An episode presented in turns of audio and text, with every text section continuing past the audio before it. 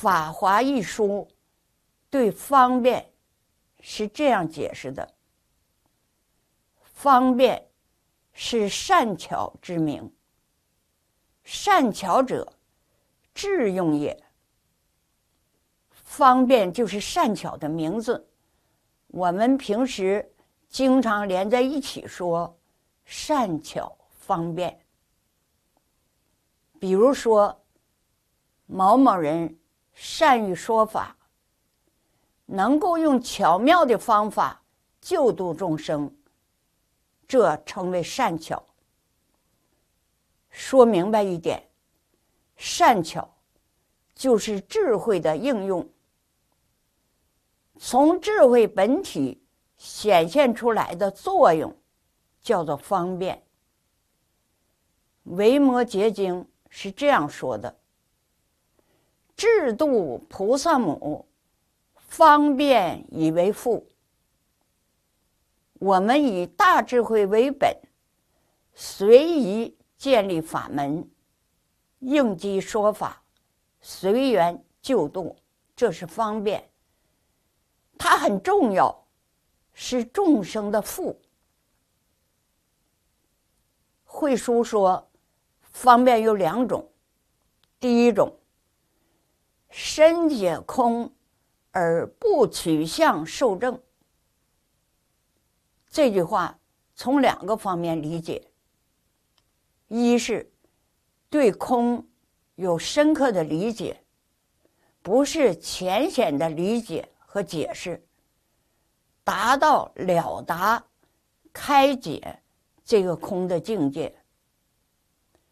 换句话说，就是对这个空达到了深解意趣的程度。再明白一点说，就是对这个空彻底通达了。二是不取空相。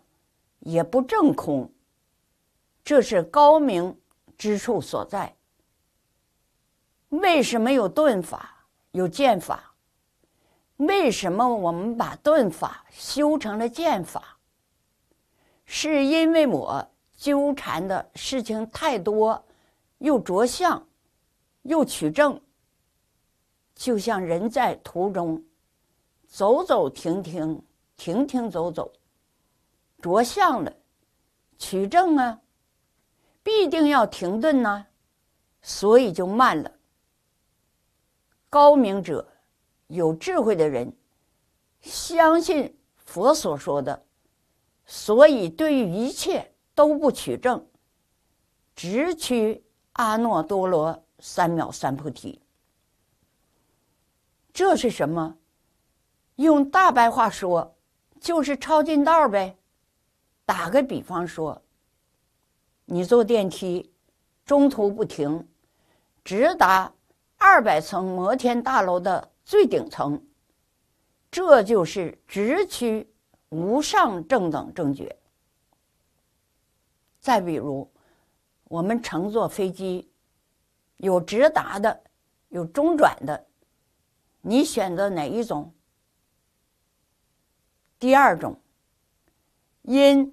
十相妙理极深极妙，众生水平太低，无法相信与接受，所以要用善巧方便的方法来诱导。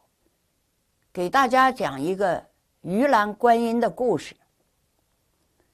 有一个极美的少女，手提竹篮，篮子里有一条鱼。这是观音菩萨化现，称为鱼篮观音。有一个靠打鱼为生的小渔村。有一天，来了一位美丽的少女，跟渔民一起打鱼。许多青年男子向她求婚。她说：“这么多人，我嫁谁呀？这本心经。”你们拿去念。明天谁能背，我就嫁给谁。有很多人都会背。于是他把普门品发给会背心经的人说：“三天以后，谁能背普门品，我就嫁给谁。”三天后，有七个人能背普门品，当然这还不行。于是又给这七个人发了《法华经》。几天之后，只有一个人能背。少女说话算数，那就嫁给他吧。这个人姓马，于是就结婚。洞房花烛，正在喜宴之中，新娘子不舒服，一下子死了。大家很懊丧。一年以后，村里来了一位和尚。听到大家议论这件事儿，和尚说：“你们怎么这么愚痴呀？那是观世音菩萨来救度你们，你们这一方有难，观音菩萨教你们读经消灾呀。”大家不相信和尚说的话，于是打开棺材检验。打开一看。棺材里面是空的。这时，大家才相信和尚说的是真的。于是，鱼篮观音、马郎妇的故事就流传开来。这个“又”字，最善巧的莫过于观世音菩萨，先以欲勾牵，后令入正道。众生所需是欲，以此为钩来牵引众生，这就是方便。而其最终目的，是希望他们入正道。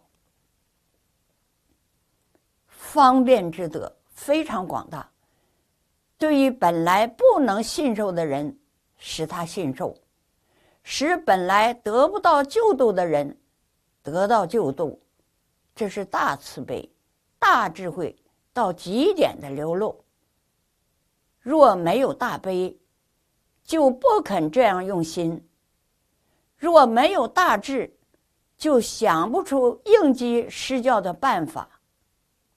所以，方便是菩萨的父亲，以种种的诱引，让众生见悟。而得度，这就称为善利方便，善巧的建立了方便度众的方法。